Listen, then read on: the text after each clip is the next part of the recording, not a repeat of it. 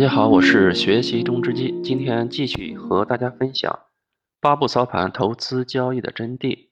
第二章第六节第四步止损点的确立，通过技术方法确定具体的止损价格。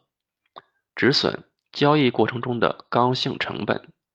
接下来的这个问题就是八步操盘法里面的第四步止损点的确立。这里你先要明确一下。什么是止损？要不要止损？从字面的意思，我们就可以看出，止损就是止住亏损，让亏损停止，不再扩大。对于亏损，我们每个人都不太愿意去接受，这是人之常情。因为我们来到股市是为了赚钱，不是为了亏钱的。所以，一旦账面上有了亏损，人们的心理上就产生了阴影，会害怕，不愿失去。不愿意去平仓，因为一平仓，账面亏损就变成了真正的亏损。所以很多人情愿一直拿着亏钱的股票不动，就是怕真的亏钱了，这样就出现了套牢。当然，怕亏钱还有另外一种情况，就是亏少量的钱，从心理上也承受不了，就平仓出局了。志毅老师，我知道了，我上次操作失误属于第二种情况。我说道：“是的。”不管哪一种情况的出现，原因是没有去真正的了解和认知止损到底是什么。咱们身边的很多事情都可以说明这个问题。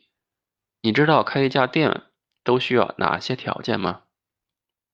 我之前是做销售工作的，在我所管辖的区域内有很多家店铺，对于这些我还是明白一些的。开店铺主要是有房租、货款、装修。人员工资和其他相关的杂费，这几个方面，我把知道的说了出来。这就说明开店铺做生意是需要成本的。不管这些成本是用在了哪个方面，总之做生意成本是刚性需要，是不可避免的，对吗？志毅老师说：“是的。”至少房租、装修、人员工资是没有办法省去的。想开店，这个费用是一定要花的。我回答。所以说，我们做股票及做投资交易，其实和做生意还是有很多相同之处的。做交易也是有交易成本的，比如我们去营业部开户是需要费用的，买电脑、买网络，当然还有买股票的资金，这些都是成本。而在交易过程中，同样也有成本，比如每次交易要交佣金和其他的税金，这是不可避免的。而对于亏损来说，更是交易中不可避免的成本。你已经知道了，我们做交易是不可能百分之百每次都赚钱的，产生亏损是太正常不过的事情。所以，亏损也是我们交易的成本，而且是很大的一部分。有点像人员工资，给出去了就收不回来了，而且这个费用我们还是必须要给的。但是给也要给的有价值。对于那些表现不好的员工，我们是要解聘的，我们不会一直付钱给没有价值的人。同样，我们亏损也是要有理有据、有始有终，把我们的亏损控制在有条件的范围内，要不然。我们做股票就真的只有亏损的份儿了，所以明白我们有亏损是正常的事情是很重要的，而控制我们的亏损是更重要的环节，也就是我们平时所说的止损。不是止损的结果会如何呢？这样理解能使我心里平静不少，我不会再去纠结亏损给我带来心理上的失衡，心里明了多了。不过还有一个问题，我想问一下老师。我听一个老股民说，他买股票从来就不止损，买入之后不赚钱就不出场，所以他从来就没有亏过钱。这对于我们每个人来说都有相当大的吸引力。我还是不太明白，如果这样做，真的就不亏钱了吗？一直赚钱吗？咱们具体来分析一下，这样做有两种可能性。一种情况是行情只是暂时性的回调，很短的时间内就又向上涨了，这样它不会亏钱。最后可能是赚钱出来的。如果遇到牛市，这样也会不断的赚些钱。第二种情况，因为我们不知道什么时候行情走到尽头，牛市就转成了熊市。它如果还是不赚钱不出的话，整个熊市就会使它把从牛市里面赚到的钱都一次性的还回去，当然可能还有它的本金。他的这种做法是以时间换空间的方法，我们也可以找到理论依据。一是中国的股市只能做多不能做空的，当然能融资融券的股票除外。主力如果盈利，就必须从低位吸货，期货达到足以控盘的程度后，把价格拉上去，从高位再把货出掉。这样来说。股票的价格是一定要涨上去的，主力才能盈利。第二点就是，目前中国的 A 股市场来说，如果不是要退市的股票，他拿定一只股票，只要有主力想做盘这只股票，价格就一定会涨上去，就会给他带来相应的收入。这种做法有很强的迷惑性，因为它简单，不需要太多的知识。只要在相对的位置买入后等着就可以了，但其实这里有两个问题，他没有意识到，就是时间，以时间换空间，最大的成本是时间，而时间对于我们操盘者来说是很重要的，我们不会把大把的时间浪费在那些不符合我们持仓条件的行情中，这样我们的时间成本就会非常的高，会使得我们的资金使用率非常的低。如果是以操作股票为乐趣，输赢无所谓，套个十年八年也无所谓的话，那就另当别论了。有的股票一套可能就是十几年，或许时间更长。人的一生有几个十年呢？而万一遇到退市的股票，那我们就真的不知道要套牢多少年了。第三点，这种做法只适用于单向的市场，就像 A 股市场，但绝对不适用于双边市场。以前和你提到过，除了股票市场以外，还有现货、期货、黄金、外汇等等。像这样的双边市场是保证金交易，如果没有止损的话，除了保证金后可用的资金降到一定程度后，系统会强行平仓，俗称爆仓。这样的交易规则根本不允许你这样操作。如果再控制不好仓位的话，杠杆交易会使爆仓的机会大大增加。会在非常短的时间内让你的资金化为乌有。这就是为什么很多做股票多年的人，一到现货、期货、外汇等双边交易的市场，会亏得很惨的原因。不同的市场交易规则也不一样，我们要根据不同的市场交易规则来制定我们的交易策略。不断加仓摊平成本，真的可行吗？另外还有一种情况，你可能也听说过，在自己被套后，股票价格不断下跌，等跌到一定程度，人们觉得股票价格很低了，他们会筹集资金再次买入，因为这样可以使成本降低，只要有相对小的反弹就可以获利出局。如果价格再次下跌，就再次买入，直到他认为已经很低了，或者手里。再没有多余的资金可以投入了，这时候就开始等行情的上涨，因为他能做的也只有等。这种方法在 A 股市场里有很多人都在用，而且有专门的技术文章来详细说明这样的操盘方法。那么这种方法正确吗？其实我们要用一种开放的眼光去认识一种事物的存在。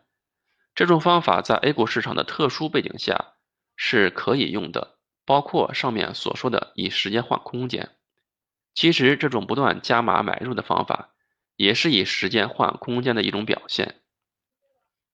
只是这种方法加入了不断加仓摊平成本的做法，比单一的时间换空间有了一定的改善。这种方法可不可取，完全由自己来决定。如果你自己对这种方法的资金利用率、收益都很满意的话，同时，自己的资金状况允许的话，也就是你有无限的资金可以用，但又有谁能有无限的资金可以用呢？所以说这种方法不适合所有人。更重要的不是这种方法好与不好，而是使用的人是不是始终如一的去执行它。用这种方法，很多人在股市里赚了钱，也有很多人亏了钱。究其根源是，买股票的时候觉得价格已经很低了，所以买入，后来发现价格还在向下跌，跌到一定程度再次买入，然后可能价格还要下跌，到了一个新的价格再次买入。一直到资金用完，这时候到了最关键的时刻，有的人始终如一的去执行原来的计划，不管股票再继续下跌还是大幅的震荡，反正就是一点，成本已经比较低了，不赚钱，一定是不会卖出的。经历了不断的下跌、不断震荡的整个过程，所带来的心理压力的痛苦与折磨之后。他终于等到了股票上涨的时刻，就赚钱了。当然，这或许是几年或十几年之后的事情了。而另外的人就不是这样的结果了。他把钱全部买完股票之后，就开始等着。但这个下跌震荡过程太漫长、太黑暗、太痛苦、太折磨人了。他终于受不了，最后违背了当初进场时候的计划。不赚钱不出，在股价更低的时候割肉出局，这样的结果是亏损的相当惨烈。不仅是金钱上的损失，更重要的是为了这个过程，已经失去了几年甚至十几年的时光。而后一种情况是大多数人所经历的，在这里也还有一点不能不提到，那就是股票退市。如果运气真的是不好的话。我们很有可能拿在手中的股票，在我们不断加仓后，还是一路下跌，最终由于公司业绩连年亏损而戴帽，也就是我们俗称的 ST。而后如果到了一定条件的话，就会退市。当然，退市的股票一般会进行重组，重组成功置换出亏损资产后，可以申请重新复牌上市，比如 ST 仁和等。但如果重组失败，就进入了三板市场。三板市场是可以交易的，但是要去券商那边变更。进入了三板的股票，目前还没有恢复进入主板的可能性。如果还没有上三板，就有三种可能：一种是重组后再重新回到主板，如济南轻骑；另一种就是将来上三板；还有一种可能就是破产，彻底没有了。万一我们遇到这样的股票，那就是一无所有了。所以对于我个人而言，我是不会这样去做的。一方面风险很大，有资金的风险，更有时间的风险。而对于我们更重要的是时间风险。另一方面，资金利用率经过了回调之后再上涨，时间成本就会增加，相应的资金利用率也会降低。再就是我有更加合理的操盘方法来回避这种情况的出现，所以我个人是不会用这种方法的。而且这种亏损后不断加仓的做法，对于黄金、期货、现货、外汇等双向交易的市场是不能用的。亏损后一直不动已经是很不好的了，如果还有亏损后逆势加仓，那无异于雪上加霜。死亡将更快到来。这么来说，咱们的结论已经很明显了，明白了。这和您以前讲过的方法是没有好坏之分，只有合适不合适你自己是一个道理吧？我问道。是的，我们一直在说的就是操盘理念的问题，而有了理念的指引，再去实施，就是咱们现在讲的八步操盘了。这种关系现在应该完全明白了。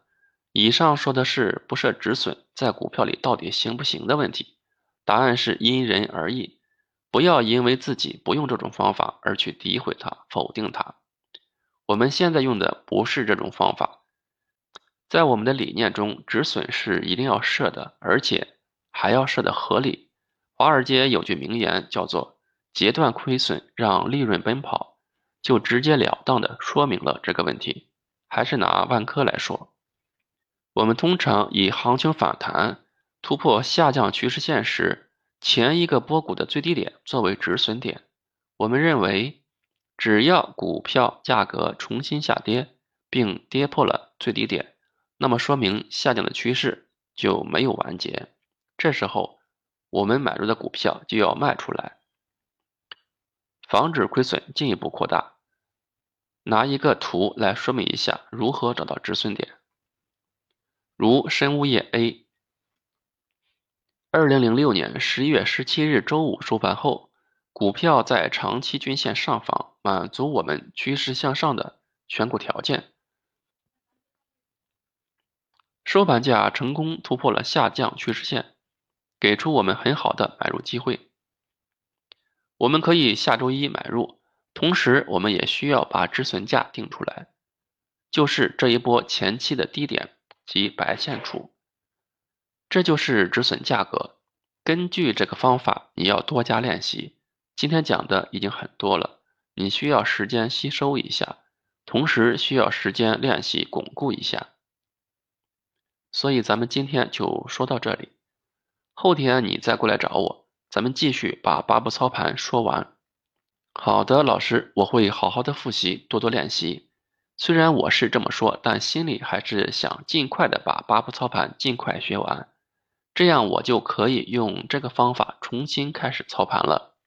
我心里真的很期盼，从知己老师那里出来，走在街道上，想想这段时间以来，自己真的是起起伏伏，亏钱的时候的痛苦和不甘心，赚钱的时候的狂喜与梦想，一幕幕出现在眼前。投资市场所经历的，真的是以往的工作中所不能经历到的，成功与失败这么快的。就会有结果。从这里所经历的成功与失败的次数是如此之多，只要你操作一次，就经历一次心灵的洗礼。一次次的过程中，有的人从不如意中得到了坚强，有的人从不如意中得到的却是更深的失望与迷茫。一次一次，就这样不断的重复着。我希望经过不断的学习，不断的改掉自己的不足。最后能有一个不错的收获，我有这样的信心，而我想要的结果是实现时间与经济上的自由。回到家，我打开股票软件，一个一个按顺序开始划线分析。确实说，这样枯燥的事情，现在对于我来说，就像是在做游戏一样，变得有趣起来。我发现，不断的划线与分析。就是思路一遍又一遍的清晰的过程，画的越多，思路就越清晰，心里豁然开朗的感觉真好，心里豁然开朗的感觉真好。经过一天的练习，对于技术的掌握又进了一步，心里很是高兴。第三天一早，我就做好了准备，准备开始下一步的学习。来到知基老师的办公室，他已经在等我了。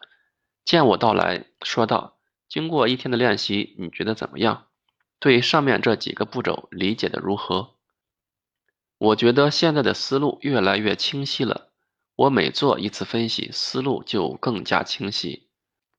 我把做分析画线时的感觉说了出来。嗯，这是对的。这是在形成一种分析习惯。当我们不断重复做一件事情的时候，我们才会形成深刻的记忆。这种记忆在以后的操盘中很重要，练得越多，对于我们来说越有好处。以后这方面的练习不要间断。老师说，接下来我们开始后面的部分。本节分享结束，我们下节再见。